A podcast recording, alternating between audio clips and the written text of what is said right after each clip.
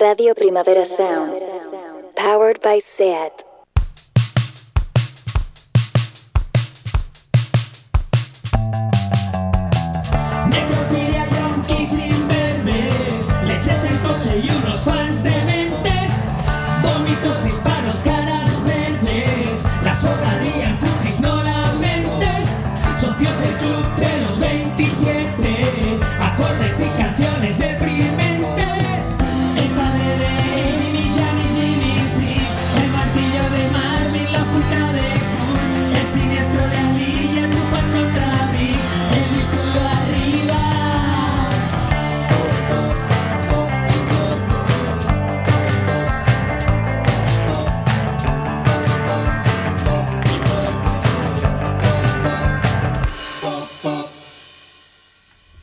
Muerte. Buenas, buenas no- La parte del pop nos la podemos saltar, pero la muerte Ah, no. Exacto, siempre. Buenas noticias, Kiko Amat. Cuéntame, Benji, cuéntamelo todo, tío. Eh, o sea, va a ser difícil no hacer una mención al jingle cada vez que lo escuchemos porque es, que es, duda. es que es increíble, ¿eh? Claro es que sí. brutal. No me, canso, no me canso de escucharlo. Y yo pido remix como de 20 minutos Oh, o algo así. Buscar como Sí, sí. autor, eh, músicos Exacto. que hagan. Una remezcla larga, pero larga de, de rave. ¿Te acuerdas de la película de Wonders, tío? Que dirigió y protagonizó Tom Hanks y que era como un grupo que, que americano. Pues yo me imagino a ese batera con las gafas de sol tocando el tema. Dándole, dándole. Eh, bueno, hoy pop y suicidio. Pop y suicidios, que vamos a hacer un disclaimer Por para que nadie crea que estamos a favor del suicidio. Es una cosa trágica y Sí. que nos horroriza, desde luego.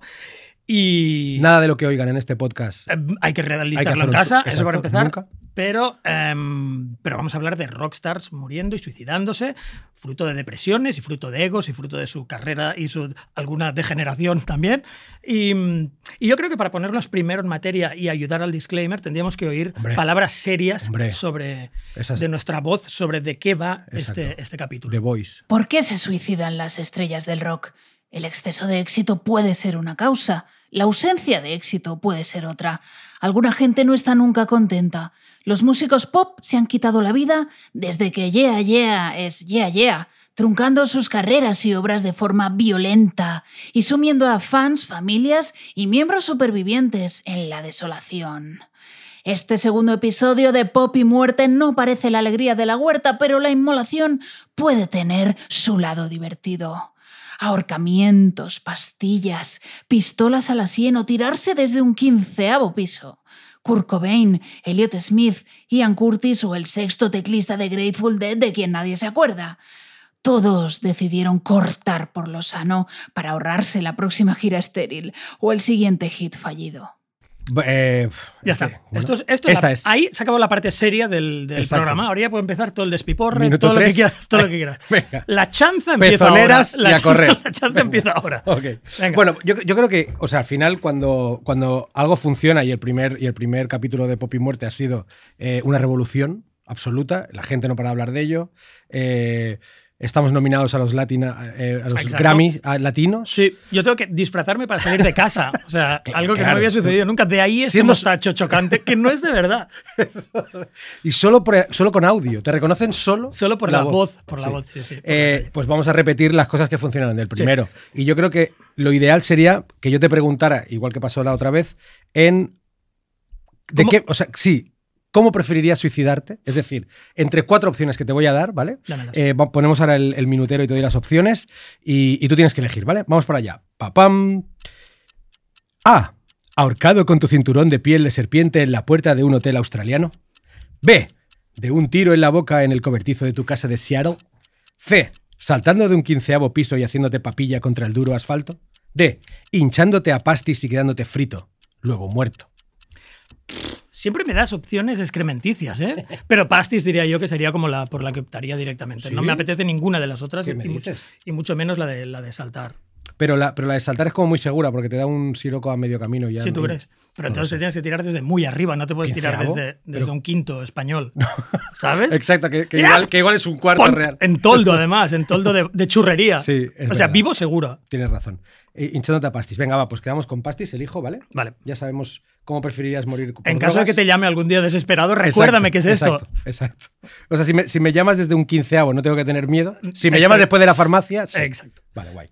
Eh, y luego, claro, la otra, la otra pregunta obligatoria eh, para iniciar eh, Pop y Muerte es preguntarte si te has suicidado alguna vez. Pues no, no me he suicidado ni lo he intentado nunca.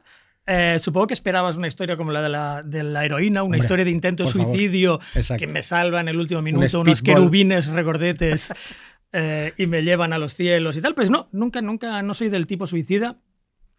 Aunque creo que del tipo homicida, en circunstancias auspiciosas, podría ser perfectamente. Es decir, si me ves entrando en el brote psicótico, la depresión, huye. O sea, no porque me voy a- no me- exacto. exacto. La Remington no va a No ir va- hacia mí. Yo voy a ser del tipo torre, torre de la, de la universidad. Eso un me- poco francotirador. Muy buena esa, ¿eh? O Yo sea, me veo un poco Me acaba más- de gustar lo que acabas de decir. me veo un poco más ese perfil. El- Sería, el sería más el abuso- perfil genocida. Bueno, y si me das poder, lo, lo- lo ampliamos. O sea, países, ¿sabes? Directamente. Continentes. Someter. someter a continentes. Me parece Bueno, bueno. Stalin tenía brotes psicóticos y mira lo que hizo. Pues por ahí, por ahí. va. Total. Bueno, pues, eh, ¿qué te parece si empezamos con nuestro, nuestro clásico. em, ¿Cómo se llama? ¿Cómo decirlo? Nuestra, Nuestra parrilla. nuestra parrilla de, de suicidios. Nuestra y, y empiezas tú y nos empiezas contando Sí. movidas. Ahorcamiento. Yo creo que vamos Venga. a empezar por, por el ahorcamiento. Que es un suicidio muy común. Hay que decir aquí rápidamente que es el, hablamos de ahorcamiento voluntario. No Sí, cuenta claro. el ahorcamiento contra tu voluntad, exacto. como el que se realizaba a los mártires Es cristianos. lo que te iba a decir. Colgarte boca abajo por los Sí, por ser- testículos por hasta que zurdo. llegabas tocando el suelo por pura elasticidad genital. Y ¿vale? solo- Pero esto tú no querías Exacto. hacerlo. Y solo por ser zurdo. Exacto. Eh, o adorar al dios equivocado, ¿no? No, hablamos de la caída estándar del suicida voluntario, que son que desde dos metros ya eh, con cuerda eh, se te rompe el cuello y la muerte es instantánea. Por tanto, el horror gráfico que nos despierta un ahorcamiento, en realidad, eh, si el tío es un poco competente y no lo hace en un taburete demasiado bajo o con cuerda elástica, como la de los niños, eh, debería funcionar y debería funcionar bien y muy rápido, incluso en circunstancias en, la que, en las que no tienes todos los materiales. Eh, yo creo que podemos empezar, como siempre, con ejemplos. eh, y yo creo que el primer ejemplo que me viene a la mente a mí, eh, bueno, me vienen dos, de gente que, de rockstar que se suicidaron. El primero sería Michael Hutchins, eh, cantante de INXS, un grupo australiano. No repasaremos su abominable trayectoria, pero creo que cualquier, que cualquier oyente será capaz de, escuchar, de reconocer los primeros acordes.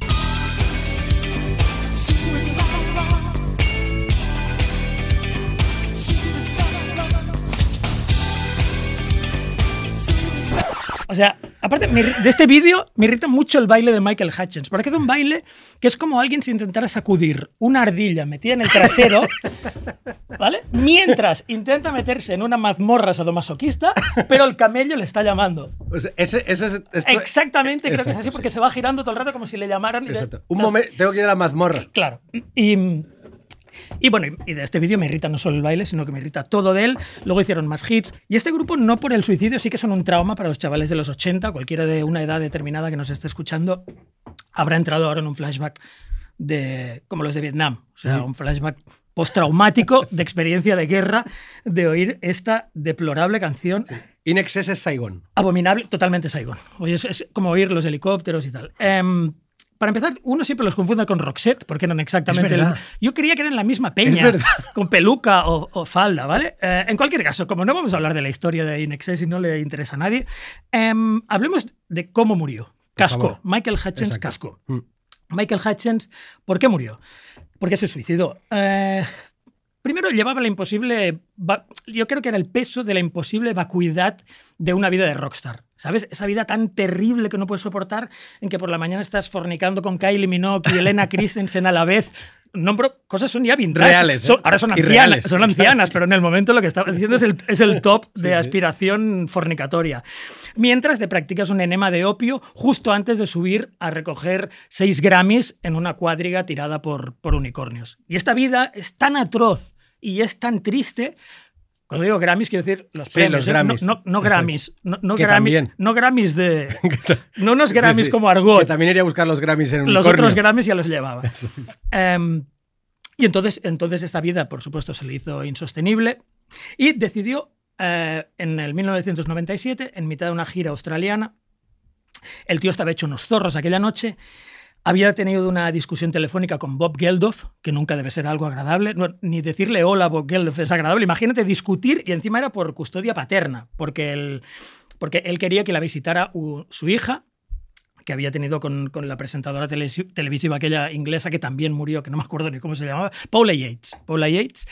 Y la niña se había quedado con Geldof. Em, antes de que te diga cómo se mató Hutchins, imagínate la experiencia de la niña. O sea, ¿cómo saldría la pobre Tiger Lily si tu viejo es Hutchins y tu padrastro, que es quien te va a salvar de la mierda, es Bob Geldof? Sí, sí. O sea, estás con las dos rockstars de ego más des- descabellado de la, de la historia. ¿no?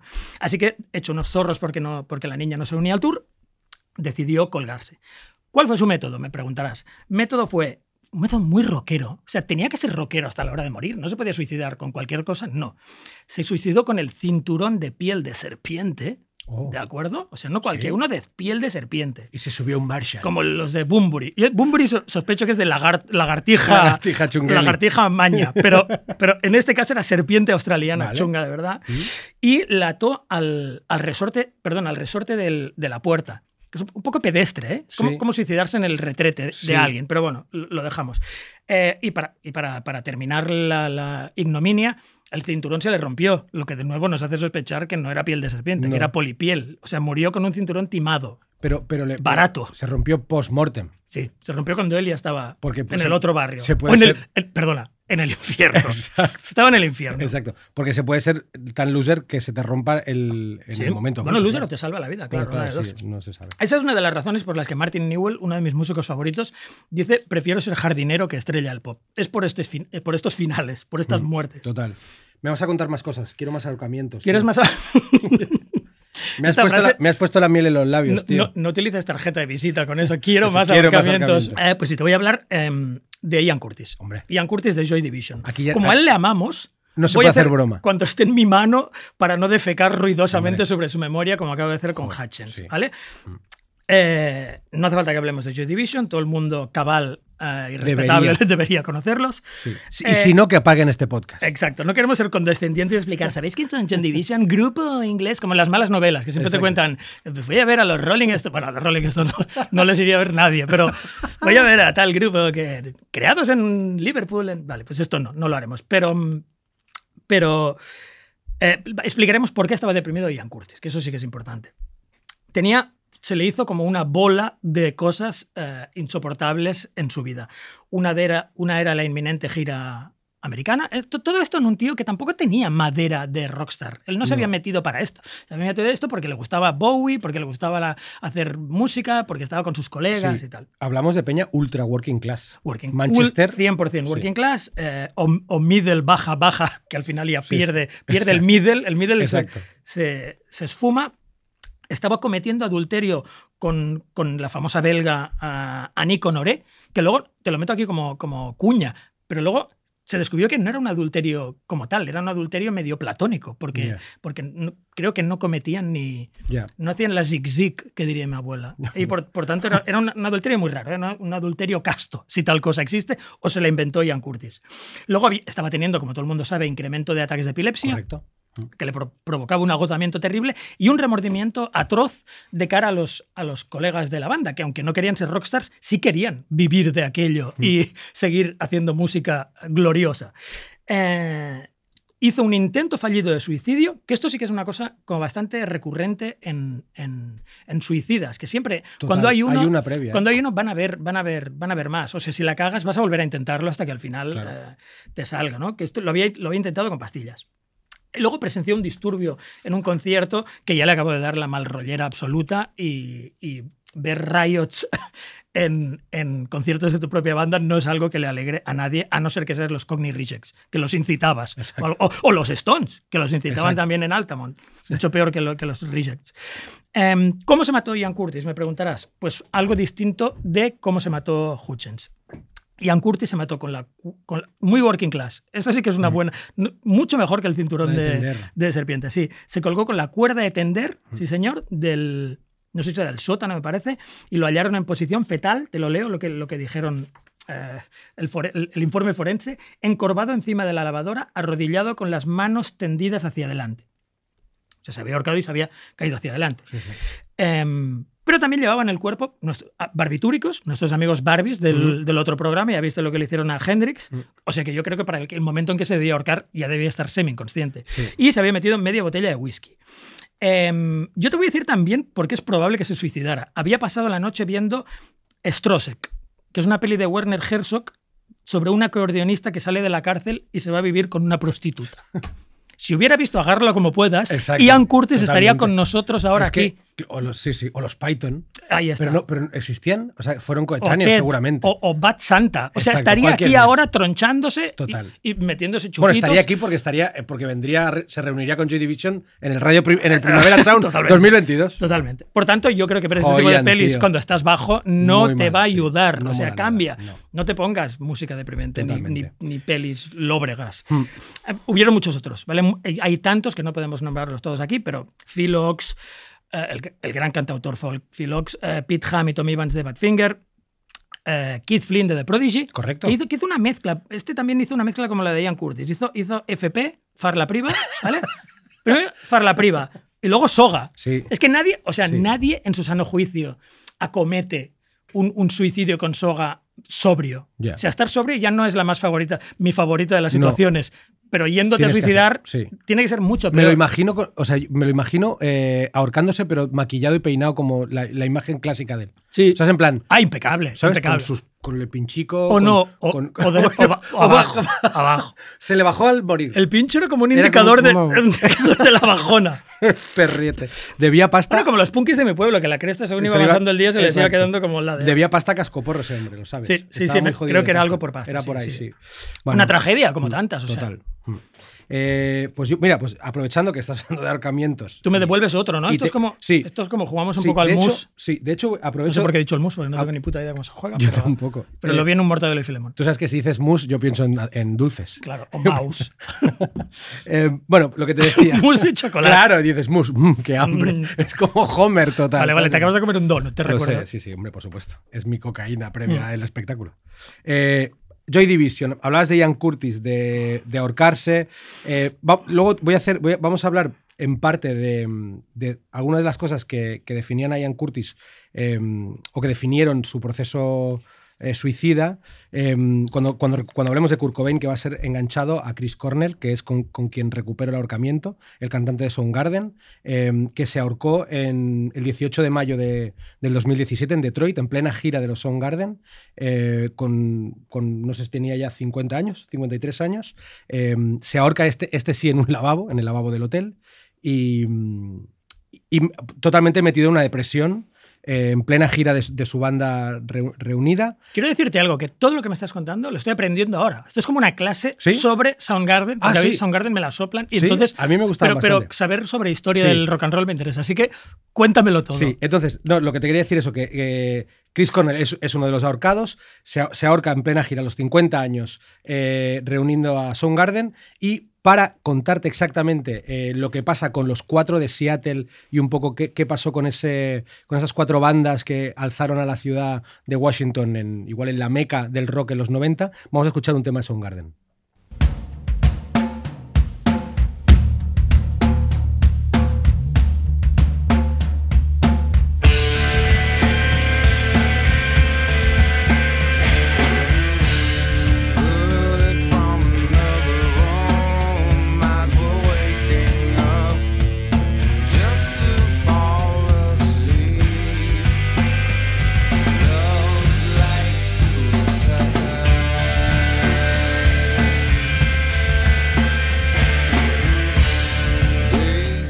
Like, like a Suicide, Hmm. si, si es que no lo, si es que no lo estaban ni, diciendo. meta- ni, met- ni una puta metáfora. No, no. O sea, directo. Directo Mi- tu jeta. Sí, es, es lo que estábamos escuchando, Like a Suicide, el la canción de, de Soundgarden eh, que forma parte del tracklist de Super Unknown, que es un disco que me encanta del 97, un disco muy chulo, y, y que, y que quizá es uno de los grandes éxitos eh, discográficos de una de las, de las cuatro bandas que se conoce como los cuatro grandes de Seattle, Sí, sí. Que, que sumarían a, a, a Pearl Jam, a, a Nirvana y a los eh, Alice in Chains, que serían las cuatro grandes bandas de, de Seattle, ¿vale?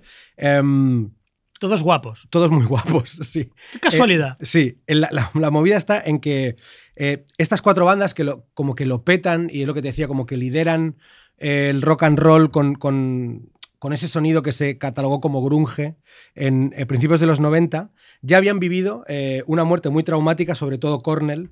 Eh, era la muerte de Andrew Wood, que es el cantante de, de Mother Love Bone, Sí. eh, que había, había cantado antes en un grupo que se llama Malfunction, Sí. que es como uno de los grupos, eh, vamos, la palabra seminal hay que intentar decirla Sí. en cada capítulo. Mal funk, era, la palabra era Sí, funk, ma- sí, mal, mal funk, que parecería que define a Inexcess, porque es mal funk, Sean. pero Sean. Exacto. Que, entonces, el- eh, fue uno de los integrantes del- de lo que se llamó el Deep Six, que era como un disco, que fue el, el disco seminal del grunge en Seattle, del- en el que formaban parte, pues eso, pues Green River, los Melvins, Skin Yard, los Human, Soundgarden y Malfunction. Andrew Wood eh, apareció eh, muerto por sobredosis en su casa cuando estaban a punto de, dar el salto y grabar un disco grande con, con una major, con Mother Love Bone, que es una banda que formaba, estaba formada por, por integrantes de, mm, de, de Pearl Jam y eran muy colegas todos de Chris Cornell.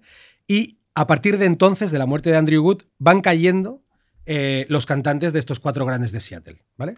Eh, el primero en caer sería Kurt Cobain, que en este caso voy a hacer un pequeño salto ¿eh? en el tiempo, que es, es Kurt Cobain, eh, que Pero muere... a lo mejor la gente no entiende el flashback, es como en Pulp Fiction, que oías en decir, pero este no se había muerto, Exacto. no estaba muerto. Exacto. Kurt Cobain es el primero en caer de los cuatro de Seattle, ¿vale? Él, él, evidentemente, muere con un disparo. Luego caería eh, Lane Stanley, que es el cantante de, de los Alice in Chains, que murió en 2002. Dema- totalmente demacrado, con, con apenas 44 kilos y se cree que con, por un chute de speedball, una mezcla de... Sí, sí, sé lo que de- de- es. Lo de Sí, hombre, sí. Soundgarden y puta idea, Pitbull. Exacto. Es la, la mezcla de heroína y, y cocaína. eh, y, y luego en 2017 muere Cornell eh, colgado en el, en el lavabo, como comentábamos antes. Colgado en el lavabo, ¿eh? También. Colgado en el lavabo, que parece, una, canción, parece una canción de estopa, pero Sí. no, ¿sabes? Y luego, en- y luego está Eddie Vedder, que es el cantante de Pearl Jam, la el único de los cuatro que no nace en, en Seattle, Washington. Y al que más le pegarías en la cara, puñetazos sí, también, ¿eh? el, el único que se, fue se mudó a California de pequeño aprendió a hacer surf. Y ese es el que no se suicidó. Siempre sobrevive el más pesado. El más, el más chapas. ¿eh? El más chapa. Sí. ¿Qué, qué cosas coincidentes de los otros tres? Los tres eh, cantantes muertos, eh, Cornell, Staley y Cobain, son hijos de, mm, de los baby boomers. Es exactamente esa generación de, de hijos de padres que se han criado en la década de los 50, eh, que nacen, nacen en el ocaso de los 60 y, y que viven la, la desestructuración familiar. To- los tres eh, tienen una infancia feliz que se, que se rompe con un divorcio paternal. Un abandono. Los, sí. tre- los, tre- los tres eh, no acaban los estudios, tienen trabajos de mierda, to- o sea, aspiran a algo mejor, a- o sea, quieren algo mejor a lo que pueden aspirar. Eh, y en este caso, los tres, curiosamente, son baterías frustrados que acaban cantando, pues una cosa peculiar. Mm. Eh, y en el caso concreto de Chris Cornell, que es el, el- el ahorcado de los tres, eh, un tío enganchado al Oxycontin desde los 12 años, que es un analgésico opioide, Sí, súper adictivo. engancha mu- súper adictivo, sí. Y, en el, y, y- y para acabar con, con Cornell, eh, su muerte no, no solo es dramática para los fans de Pearl Jam, eh, de Soundgarden, perdón, igual, para los de Pearl Jam también, sino que provocó otra muerte por ahorcamiento. No sé si lo sabes. Era, No. ul- era íntimo amigo de Chester Pero Bennington. como se colgó él y había otro colgado y cuando él cayó se llevó al otro por, por delante, ¿vale? Er- er- O sea, habían dos cuerdas. ¡Ping! ¡Ah, me he salvado! Cuando murió y cayó se los ahorcó el otro. Es como, aquel, como aquel columpio de los parques. Me No, encanta. no, pobrecillo. Me encanta la idea y es terrible. La, perdón. Chester Bennington, el cantante de Linkin Park, ese grupo de nu metal que eran como los Backstreet Boys con distorsión, Sí, sí, sí. era ultra colega de. mm, Iba a decir horribles, pero vete a saber, a lo mejor me gustarían ahora. Yo creo que está, yo creo que están guay Estoy si te mola una, Backstreet regre- una Boys. regresión mental flipante. A mí que ahora me flipan los Backstreet Boys, creo que me flipan. Claro, Park. Eh. Bueno, pues eran súper colegas, es una cosa que yo, que yo desconocía hasta que me enteré de la muerte del cantante de Linkin Park. Eran súper colegas eh, y Chester Bennington estaba en depresión igual que él, también estaba de gira y solo dos meses después de que Cornell eh, se, se suicidara y Chester Bennington cantara el, Halelu- el Hallelujah de... eh, de Leonard Cohen en el funeral de Cornell, solo dos meses después, y coincidiendo con el cumpleaños de Chris Cornell, se suicida también ahorcado. Lo raro es que no se suici- se suicidara todo El- el, mundo todo el mundo que escuchó can- la puta versión. esa. Exacto. Qué deprimente es esa mierda de canción. ¿Por qué se llama Aleluya? No lo sé. Tendría que llamarse Adiós, adiós a la vida. Exacto. Yo creo que ahí es donde empezó el suicidio de Me he cansado de vivir, se tenía que Sí. llamar. El, can- el cantante de Linkin Park empezó a morir el día que cantó El esa que cantó canción. El puto Hallelujah, Sí, tío. Sí, y, es, y entonces se habla mucho de ello, de, de- de cómo dos tíos que son ultra colegas, nivel que, nivel que creo que eran padrinos de los hijos del otro. O sea, que estamos hablando de muy colegas. Nivel paja, paja nivel circular. Paja circular working class. Nivel al- esto es un nivel alto. Yo ¿eh? creo que sí. Pues- Entonces, entonces sí, para siempre. y entonces, con esto, con esto. eh, Con vale. esto Cornell, ya. ya. Cor- Cornell, lo tenemos colgado. Salta, volvemos a, a Kurt Cobain, que es. que aún está vivo. que aún está vivo en el aquí, 2017. aquí, aquí. Y, y en, que hemos, en esta sala, en este lugar seguro. exacto, y que hemos spoilere- spoilereado que se mató a. eh, Porque no lo sabe nadie, lo, acabamos, Exacto. lo estamos desvelando. Vamos a decirlo. Eh, va a morir con, una, con un disparo. Vamos a escuchar un tema de él, ya verás.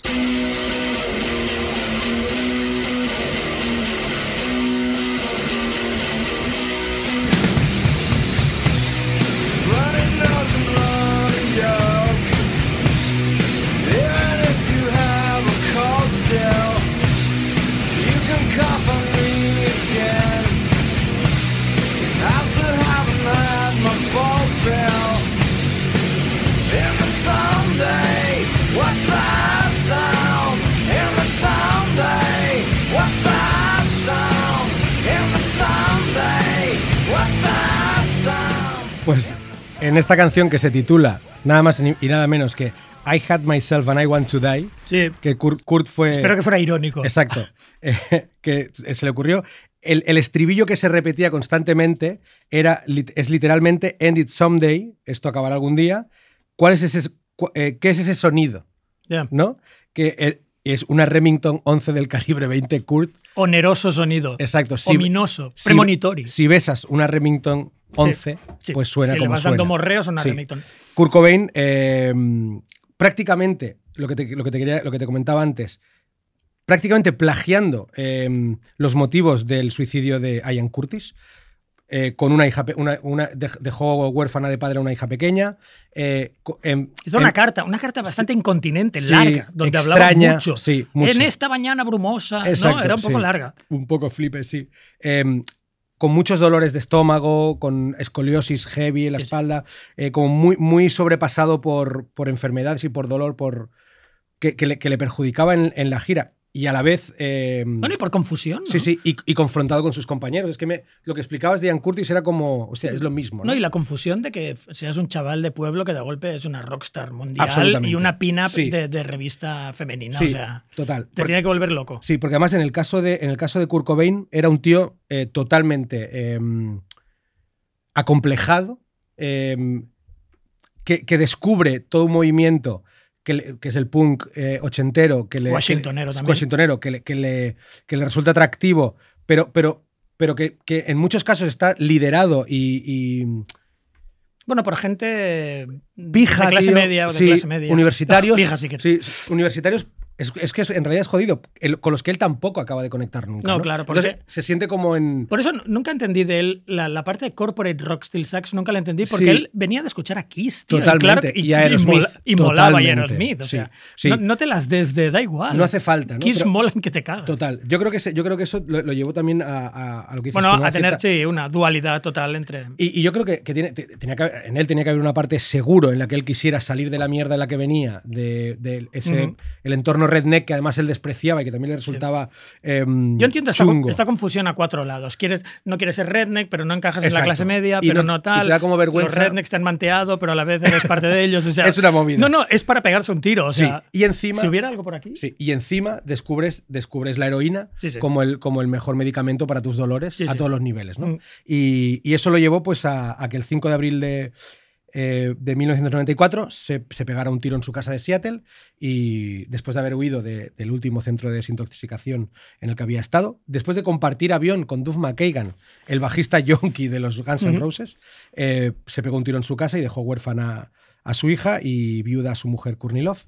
Y Ocho años después, también el 5 de abril, moriría Lane Stanley, el cantante de Alice in Chains, en esta especie de cosa endogámica, rara, chunga y malrollera de, de los cuatro de Seattle. Hay, hay conspiranoia que contaremos tal vez en el Sí, capítulo Conspiranoias, por porque sobre la muerte de Kurt también hay Siempre un montón de explicaciones Eh. completamente Sí. er- erráticas Cuanto y más- gratuitas, pero las contaremos igual. O sea, si alguien Cuanto- se las quiere creer. sí, cuanto más tochas son las ventas del grupo, más menos, Más- más, menos qui- explicaciones hay para la eh, muerte. Menos quiere creerse la peña que solo se pegó un Exacto. tiro. O sea, Sí, que sí, es- sí. realmente es un tuit la razón de su muerte. ¿no? Totalmente, sí.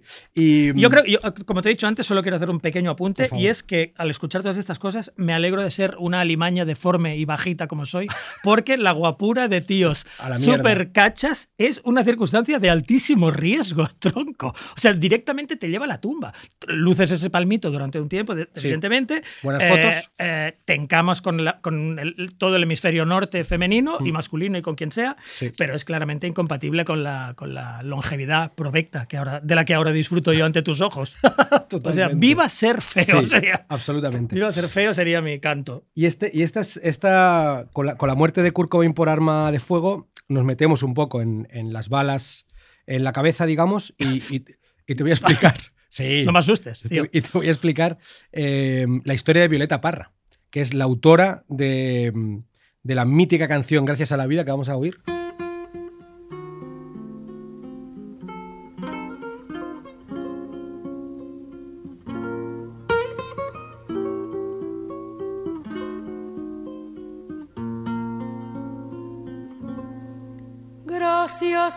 Vida que me ha dado tanto. Ahí- no me hagas escuchar más esto, tío, porque me voy, me voy a suicidar. Es, es, es que te iba a decir, gracias a la vida es quizá el grito de ayuda más heavy del mundo. O sea, es, o sea, mi, mi mujer le, le flipa, le- tuvo una época en que le flipaba todo el rollo este de maricondo, ¿sabes? Esta, esta asiática que, que, hace, em, que te enseñaba a enderezar tu casa y tirar cosas y, doblar la ropa de una forma muy, eh, muy práctica. Sí. Vale, pues mi mujer decía que, que esta tipa asiática decía que a cada cosa de la que te quisieras deshacer tenías que darle las gracias. Entonces, si tú tenías, yo qué sé, unas zapas ya jodidas, tienes, antes de tirarlas tienes que darle las Gracias, gracias. Decirle, gracias zapatillas. Vale. Y yo creo que literalmente es lo que hizo Violeta Parra y dijo, gracias a la vida, pero ya hasta aquí. Hasta aquí. Y, Y nadie supo... y y se la quitó. y nadie supo leerlo y solo había que escuchar esos Pues es acordes. yo creo que es el, es el fail épico que dirían mis hijos, el epic fail más grande de la historia del pop. O sea, porque esta canción es pretendidamente optimista. Sí, y sí. es la canción más deprimente de la historia. Total. Me acuerdo en un Mortadelo y Filemón que salió un tío abatido que lo acababa de perder todo y No. cantaba gracias Sí, a la vida. No te creo. Hasta Mortadelo y Filemón ¿En sabían serio? que era la canción más Ibáñez, insoportable. Iba- claro. Ibáñez tenía clarísimo que era la canción Total. más eh, lóbrega y Es tristona que es, es heavy, ¿eh? y sombría de la vida. Además, además es una canción que, que escribió un año antes de, de pegarse un tiro, y la- volarse la Sí. tapa de los sesos, Violeta Parra.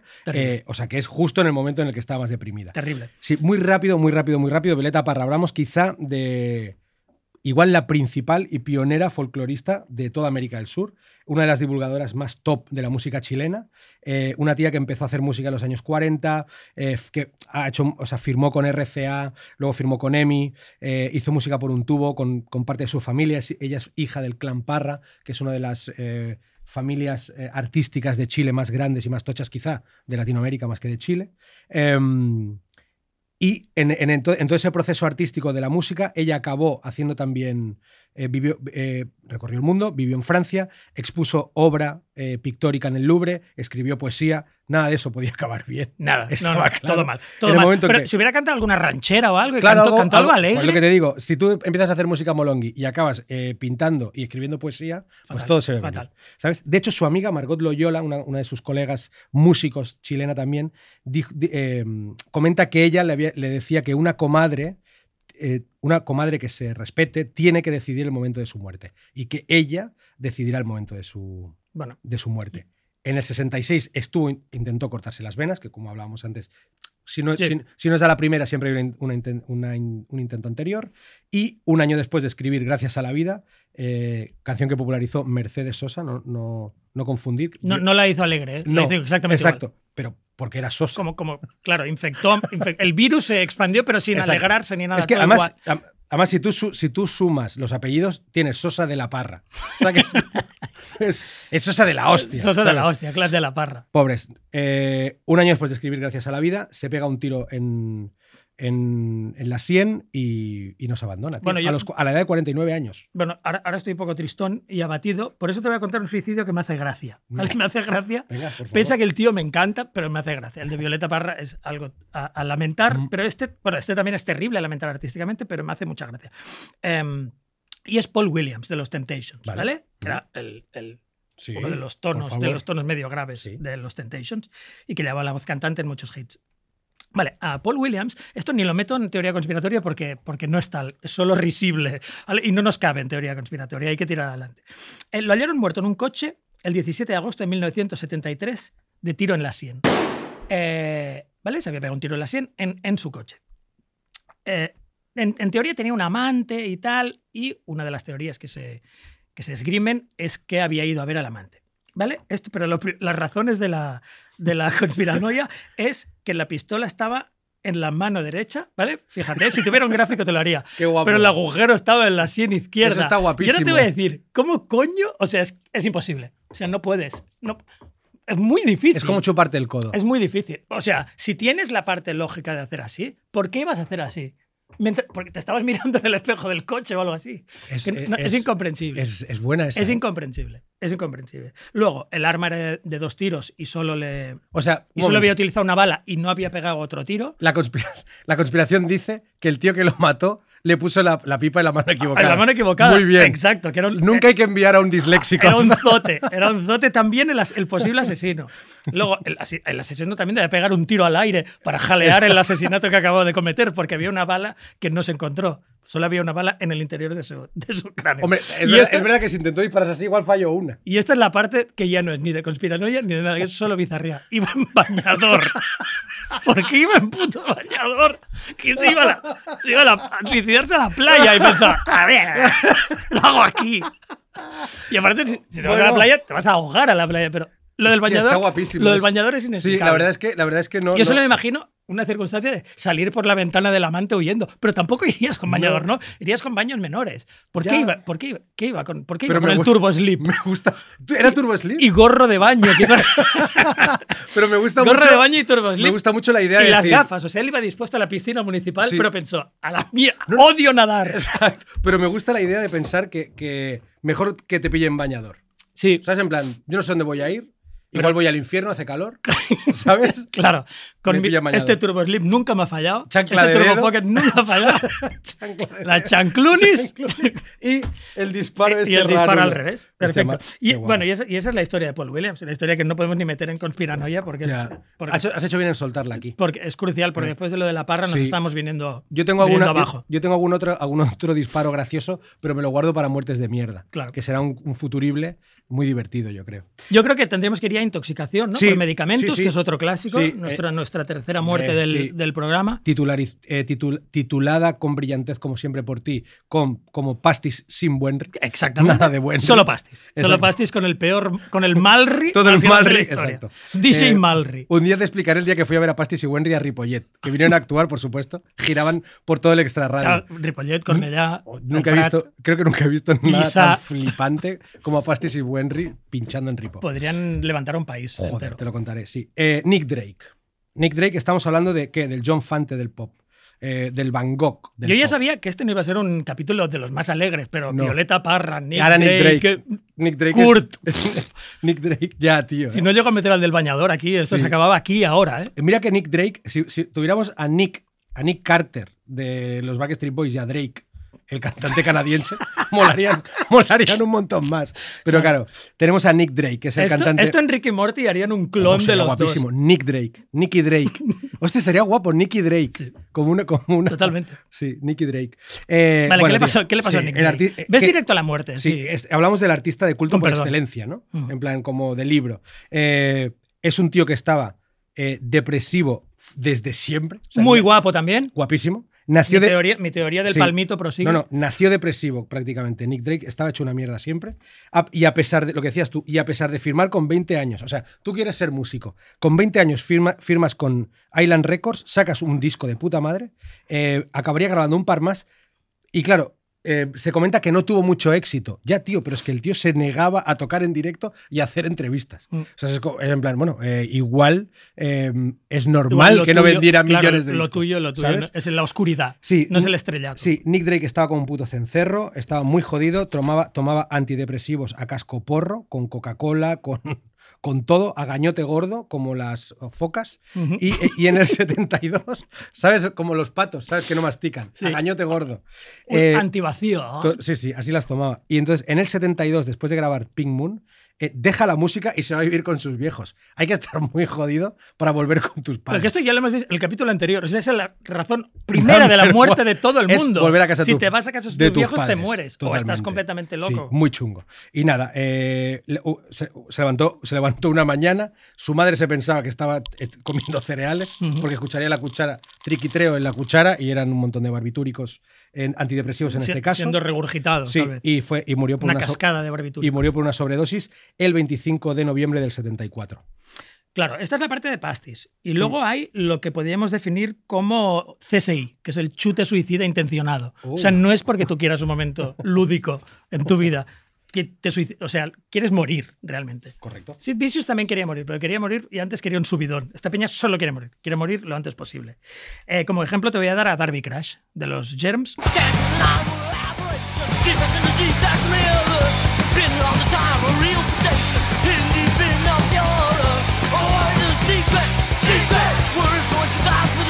Me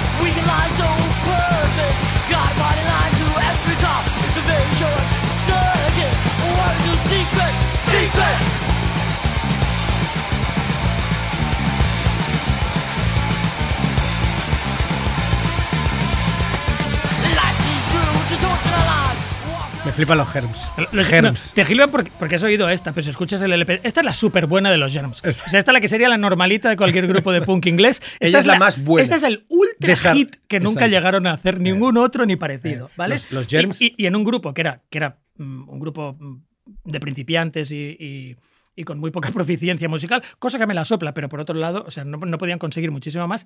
eh, Crash era el peor. O sea, era un poco el Sid, era un poco Sí, el sí. Sid Vicious del grupo. Eh. Y aparte, igualmente notas. Si lo ves en Decline of the Western Civilization, Sí, lo he visto, sí. e- es el que está Es haciendo el pamplinas, Totalmente. balbuceando, se le olvidan las canciones, se pelea con el público. Peña del público con rotuladores le pinta la cara. Porque nadie le respeta. Documental no es por maravilla. punk, es porque nadie le respeta, Sí, ¿sabes? O sea, les verdad. da igual quien sea. Entonces, el tío debía tener muchos conflictos. Yo sospecho que también tenía un problema de no salir del armario. Esto no tengo ni idea, pero, pero mm, en, un, en un mundo más bien macho Mm. y, y todavía no iluminado como era el punk angelino de, finales de los 70. 70, y si en la época de Husker Du y un poco después ya aún no era posible, imagínate en, en la época primigenia, ¿no? Eh, así que el 6 de diciembre de 1980, Darby Crash eh, hace un pacto suicida con un coleguita, que nunca me ha parecido una grandísima idea porque uno de los dos se achina seguro Un o te pacto intenta suicida. salvar. Sí, el típico pacto suicida eh, Mucho mejor cascársela con tu colega. con como, tu colega y ser colegas para siempre. como los de Seattle. Una mezcla de recordando lo que os pasó e intentando recordar que os pajeasteis. Eh, ¿Y qué pasa? Crash cambia de opinión, cosa que le honra, pero no, pero no matando al otro, que sería, una, sería de hijo de puta, sino cambia de opinión y dice, no, no, me No. mato yo solo, nen, tú no, tú déjalo, yo me, yo me meto todo, todo el jámaro y entonces le inyecta al compi, no se lo dice, le inyecta solo un pellizco de, de H, de Hall, el otro, ¡ah, me muero! el Darby pensando, imposible. Era, era Gelo Gatil, imposible que te mueras, pero prosigue. Eh, y él se mete el ñaca que acaba con todos los ñacas. Hay una parte apócrifa que me hace mucha gracia porque como todo el mundo consideraba a Darby Crash un zoquete, hay una, una- unas habladurías que dicen que cuando se estaba muriendo del, del ñaca Yonko intentó escribir en la pared como su aquí y hace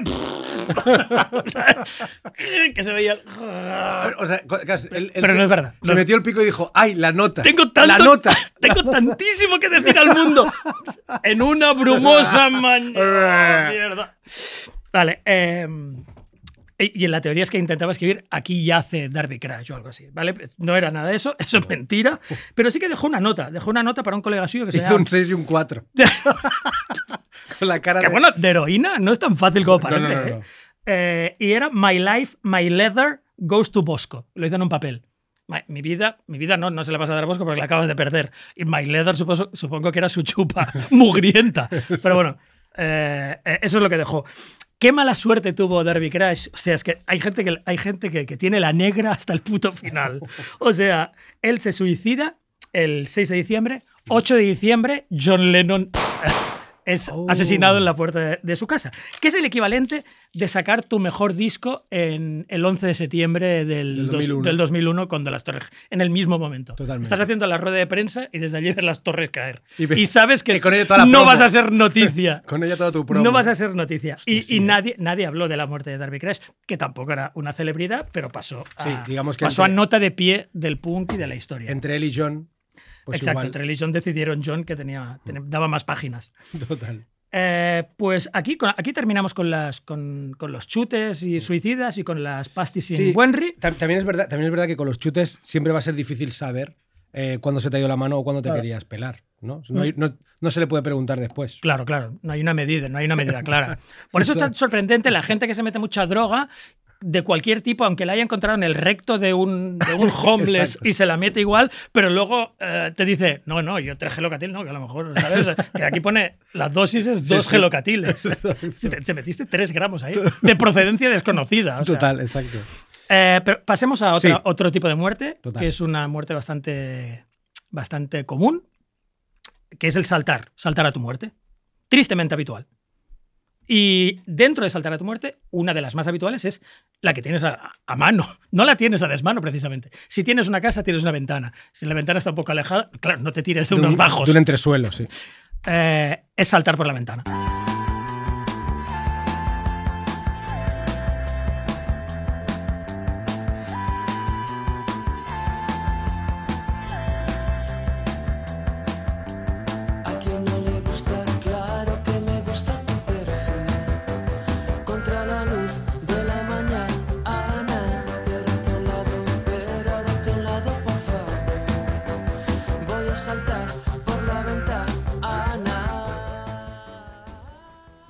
Canción que se llama Saltar por la ventana de Astrud no tiene absolutamente nada que ver, aparte del título. Los están bien. Astros están vivos, nadie ha Queremos que siga cometer siendo suicidio, pero la canción dice Saltar por la ventana eh, es lo más prudente.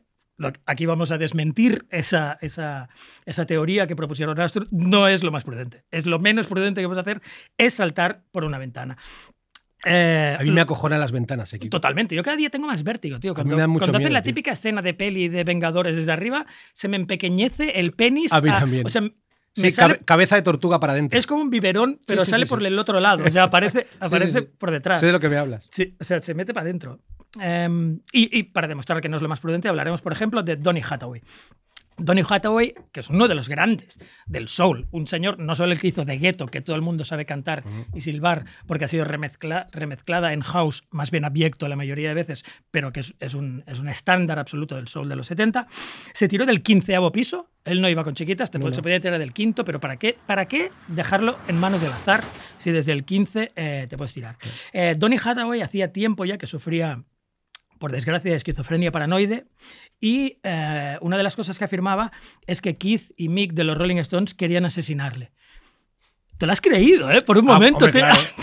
Si digo, si mataron a Brian, Te lo has creído, exacto. Pues mataron no, a Brian. pues no, no eran ellos. No eran ellos, pero seguro que estaban agazapados en la habitación para quedarse con sus royalties. Pero además, si tú, si tú tienes. Estaban alojados en el hotel. Si tú tienes la paranoia con dos tíos que te quieren matar, esas dos caras son las que son, las que, son las que sabes las que, que las últimas que verás. Totalmente. Las últimas que verás. Em, pero no, yo creo que la intención de Keith y Mick era matarle, pero no le mataron. Se quedaron en el, en el hotel con, con furcias, pero no droga. Solo furcias, No. porque ya sabemos que no se drogaba. Exacto. Zumos y furcias. Era- Ese es su rollo. Una bolsa de, az- de azúcar. De azúcar y, y prostitutas. Em, y, y no voy a hablar de la vida de Donny Hathaway y desde luego su muerte se acaba aquí. Pero sí que pasa, ¿sabes qué pasa a veces cuando alguien hace un, un homenaje a alguien que aunque te caiga bien o mal piensas, "Uh, qué asco, el homenaje este me está haciendo odiar al cadáver. O sea, Candle in the Wind da igual lo que pensabas de The Lady Di. Cuando oías Candle in the Wind pensabas, la mataba. Y a él, mataba a todo el mundo por esta canción. Pues los Whispers, que son un grupo de, de, de disco y 70 Soul perfectamente competente y que tienen gitarrazos como The Beat Goes On, que es un temacle absoluto, le hicieron flaco favor a Donny Hathaway con su canción Song for Danny.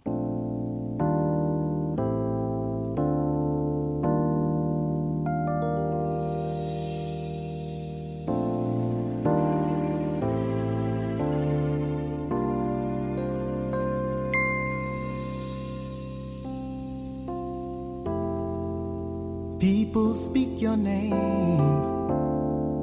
and think what a shame you gone.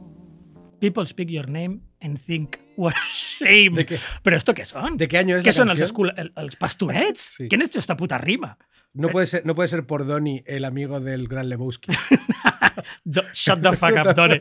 Shut the fuck up, Donny, pues podríamos decir a los. Whispers. Shut Exacto. the fuck up. En este, este vídeo es bastante cachondo porque los Whispers siempre bailaban y hacían rutinas de baile muy curradas, como las de los Four Tops o Temptation, pero no están tan sentados. Así que, claro, les dio una bajona terrible. Están en taburetes, Sí, como no si estuvieran en el bar. Exacto. No, debe- no se debería hacer eso, ¿verdad? No, eh, bueno, y esta canción es una perfecta atrocidad y yo creo que Donny Hathaway pegó puñetazos a su tumba diciendo parad esto, dedicadme una de las buenas. Eh, de esto saltamos, pasamos a otro salto, que es saltar ante vehículos en marcha, otra, otra muerte clásica. También tienes que saltar por tu voluntad. Y es, y es una muerte clásica. ¿Dónde la hemos visto esa muerte? ¿Y cómo sabemos que funciona ponerte delante de un coche también? En el Día de la Marmota. Phil Connors lo que hace, en una de las muertes que hace, aparte de tirarse del campanario, es ponerse delante de un camión. Nunca falla, no, no hay posibilidad de que, te- de que salgas con vida de ello. Y yo, si quieres, te digo un par de ejemplos de gente que murió eh, lanzándose delante de vehículos. Graham Bond, que es un grande del rhythm and blues y el jazz del británico de los 60. Hablaremos de él en Pop y Satanismo, porque es un tío que merece la pena explorar. Yo creo que todo aquel satanismo le llevó a tirarse delante del tren. Se tiró delante de un, de un tren en la Piccadilly Line en Finsbury El Park. satanismo, ¿eh? En el 74. Sí, claro. De nuevo, si se hubiera aficionado a las habaneras, no se hubiera tirado, o a las rancheras mejor. Bueno, sí, las habaneras igual sí, pero, la- cierta manera puede ser medio alegre si el ron cremat no Sí, ha sí, cremado del todo. ¿vale? Y hay alcohol. Y luego, otro caso del tío con el peor, eh, co- considerando cómo terminó, con el peor eh, seudónimo y mote de la historia, que era Ingo Schwichtenberg, que era el batería de Halloween, una banda de power metal sí, sí. eh, alemán que sufría esquizofrenia y a quien todo el mundo le llamaba Mr. Smile. No, a lo Vale. mejor no estaba tan smiley. O igual, igual era el re- reía, pero vete a saber, por- Por- porque le pero- hablaban las voces. Porque, yo, porque lloraba por dentro, pensé que ibas a Los decir. duendes me explican chistes. Claro, claro, claro. Los pixies me están explicando cosas, ¿no? No, pero es, es terrible y se tiró de un, de un, de un tren, de- delante de un tren en Hamburgo, ¿no? No lo sabía, tío. ¿eh? Sí, sí, sí, pues el, el salto, el salto a la muerte es una circunstancia bastante común. No. Prosigue. No, no, te, te iba a decir. Bueno, no, iba, iba a hacer, iba a faltar al respeto a los fans de A Halloween. los, a los muertos. A, lo- vale. a los fans de No, Halloween. no lo creo que hagas, es igual. no lo hagas. Podía haber tirado toda la discografía de Halloween al tren. Exacto. Pero bueno, tampoco es el caso. Exacto. Eh, es- o sea, me sabe mal, tío, porque, porque hoy voy de, voy de bajón en bajón y ahora voy a por Elliot Smith, que igual es que es bajonerísimo. Te han tocado también. a ti, ¿eh? Me han tocado Oh. toda la peña chunga. sí. Yo te he hecho, te he hecho rollo trilero. ¿Cuál Sí. coges y te he puesto delante Mira, Nick Drake? Te- tengo que decirte que, que he estado a punto de pincharte una versión del Gracias a la Vida de Sidoní que Mm. existe. O sea, Ah, no, te estás lo quedando conmigo, juro- tío. Te lo juro, Vale. Kiko, por mi vida, Para un próximo programa. que Sidoní han, han versionado Gracias a la Vida y es de las cosas más jodidas que has escuchado Pues en tu en, vida. en el, en el próximo teaser del programa sí, exploraremos. Y no sé si podíamos hacer risa con eso o realmente nos hubiéramos suicidado en directo. Pero bueno, va, Elliot Smith. Elliot Smith, Sí, vamos a hablar ¿Cómo, de cómo se mató? Porque, primero, dinos. la es, eh, ¿cómo es? Eh, auto auto Degollamiento, No arma blanca, Arma blanca. apuña- Sí. autoapuñalamiento, ¿no? Autoapuñalamiento, correcto, sí. Eh, Elliot Smith, tío. eh, ¿sabes, ¿Sabes eso que siempre se dice, no? Que alguien nace, crece. ¿Cómo es? Nace, nacer, crecer, te reproduces y mueres, ¿no? Él, él hizo cada una de las cosas en sitios distintos. Eh, Elliot Smith nace en Nebraska, crece en Texas, se, eh, se desarrolla en Oregon. De- en desarro- primero desarrolla un caso de acné gravísimo y luego se jodido, desarrolla sí, él. Exacto. En Portland, Oregón, y muere en California, en Los Ángeles, a causa de autoinfligirse eh, dos apuñaladas en el corazón, en el pecho. Eh, hay una cosa que me parece muy, muy curiosa. De, de, de hecho, yo. Claro, aquí es la apuesta personal de cada uno y lo que te hablamos antes. Depende de lo tocho que sea el éxito que has tenido, la, la posibilidad de conspiranoia es más alta. ¿vale? Sí. Entonces, em, yo para mí, eh, cu- cuando te cuente la forma de morir, para mí es evidente que fue un suicidio. Solo había que verle la cara y el pelo para saber que no estaba bien. Elliot estaba jodido. Sí. Eh, pero uno de los motivos. El no ducharse es ya Exacto, una en señal general de alarma. de- no, desde el 97. O sea, es decir, o sea, que él, es decir, que nunca se él, había. él no se, él se- igual se duchó para los, para los Oscar cuando estuvo nominado por No, la banda sonora. no, porque tenemos vídeos que demuestran que. Pues entonces desde el tampoco. 94. Imagi- imagínate, te voy a decir una cosa. Si no te lavas el pelo para una gala de, De los, los Oscars, ¿qué harás para ir a comer en casa de tu madre un viernes. Exacto. Sí, o sea, sí, exacto. sí. O sea, te tirarás excremento de vaca en el pelo, o sea, siguiendo, el, siguiendo el razonamiento. Estaba muy triste. eh, Está estaba, muy- fatal, estaba sí. fatal. Eh, pero uno de los motivos por el que dicen eh, los conspiranoicos que seguramente fue un asesinato es porque los suicidas que se apuñalan se apuñalan más de dos veces. Ya, ¿Sabes? nunca y, te- y- y piensas, ah, vamos a ver. O sea, ¿en serio? O sea, ¿me estás diciendo que si Elliot Smith se clavó un cuchillo dos veces en el corazón, igual no fue suficiente Claro. para matarse en plan? "Eh, Debería haber caído, debería haber caído un par más. Bueno, yo ya, Hasta cuatro. ya te digo que el segundo ya no lo entiendo yo. Bueno, es que, Ya es, no lo que- entiendo. es que es- que- Casi no, ya no, tiene, ya no debes tener fuerza. A no ser que el primero te lo hagas en un sitio no letal. Yo qué sé, en un dedo. para probar, ¿sabes? A ver si corta. Y el segundo, Exacto, y el segundo sí. exacto, sí. O a otro. Bueno, e, es, es- la, historia es chunguísima. Hablamos de octubre del 2003. eh, él estaba ul- ultra sometido eh, a, la depresión, al alcoholismo, a las drogas. eh, estaba en su casa de Eco Park en Los Ángeles con su novia. Con su novia Jenny, eh, eh, habían discutido de la hostia, cosa que también viene muy bien para cuando estás en depresión. Sí. Eh, Jenny Chiva, su novia, lo cuenta, de hecho. es- es- esto es. claro, igual la, la conspiración, si alguien piensa que pudiera, en que pudo ser Jennifer, igual va por ahí. Pero ella lo que cuenta es que discuten de manera muy bestia. Ella se raya un montón, se mete en la ducha para ducharse y es dentro de la ducha que escucha a, a Elliot Smith gritar, abre la puerta del lavabo, sale y se lo encuentra de pie en la puerta del lavabo con un cuchillo en el pecho, como un, como un pin del revés. Y, y ella lo que hace es, lo que hace es quitarle lo que hace es quitarle el cuchillo, cosa también como muy valiente. Supongo que lo harías, eh, no sé. Pero, Pero, hemos visto en muchas pelis que dicen Que no hay que toques, sacarlo. no toques el puto cuchillo. ese es el momento. Sí. Entonces le quita el cuchillo y llama al 911. ¿Vale? Y Entonces lo O sea, único que- dejando, sus, dejando sus huellas Es- ahí, en todos todo, sitios, toda esa exacto. mierda. Y eh, cuando, llega, cuando llegan las, las asistencias, solo pueden declarar que, que Elliot Smith está muerto. Y él sí que había dejado un POSIT, que hablábamos antes de, de Sí, los POSITs. posit de nerd. El, el POSIT nerd. Y él. eh, es que hay que ser muy nerd, porque ni carta. No, no, Dejar un post-it. póstumo, un post ¿Quién se ha comido mis yogures, Post- Elliot? póstumo. Eso, entonces molaría coger el. En el Molaría que os comierais vuestros propios subrayado yogures. No, no, pero. Elliot. Entonces él puso, en el POSIT ponía I'm sorry, love, Elliot. Y ponía God forgive me, ¿vale? O sea, eh, Sí, sí. Lo siento, cariño, Elliot. eh, Dios, perdóname. Perdóname, Dios. Entonces yo me imagino a los. A los a los, eh, a los policías del CSI haciendo lo- del lápiz. a, ver qué, a, ver qué había, a ver qué había dibujado antes y había un par de Un fa- penes. un falo. un par de penes con alas. Había un falo, sí. Sí, pobre, pobre Elliot. Pobre Eh, Elliot, sí. en, el caso, en el caso de Elliot hay que decir además que, la de- su- por supuesto, su depresión está totalmente justificada porque había sufrido, eh, era un tío diagnosticado de TDA, que era hiperactivo.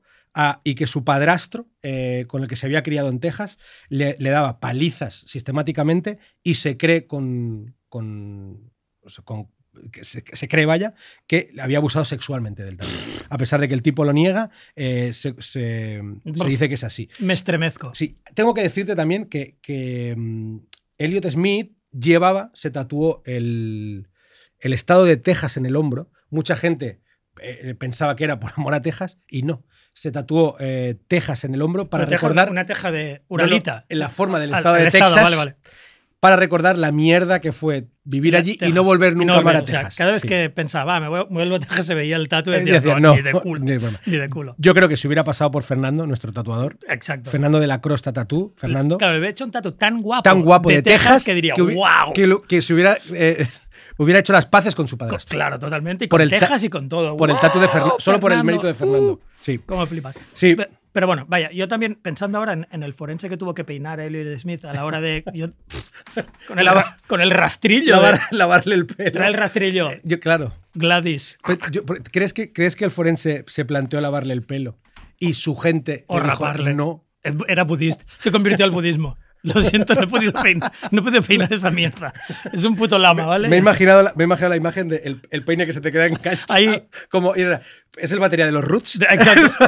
De rapper. Sí, sí. Era el último look que Ya, llevó. Pobrecillo. Vale, pues de Elliot Smith pasamos a otro tío. Sí, perdón, es- antes de nada, eh, vamos a escuchar unos minutos. Es que me, lo he olvidado, me he olvidado de pinchártela. O sea, Pínchamela, tío. eh, pínchame la canción Pincha, de Elliot. Rick. Pónmela.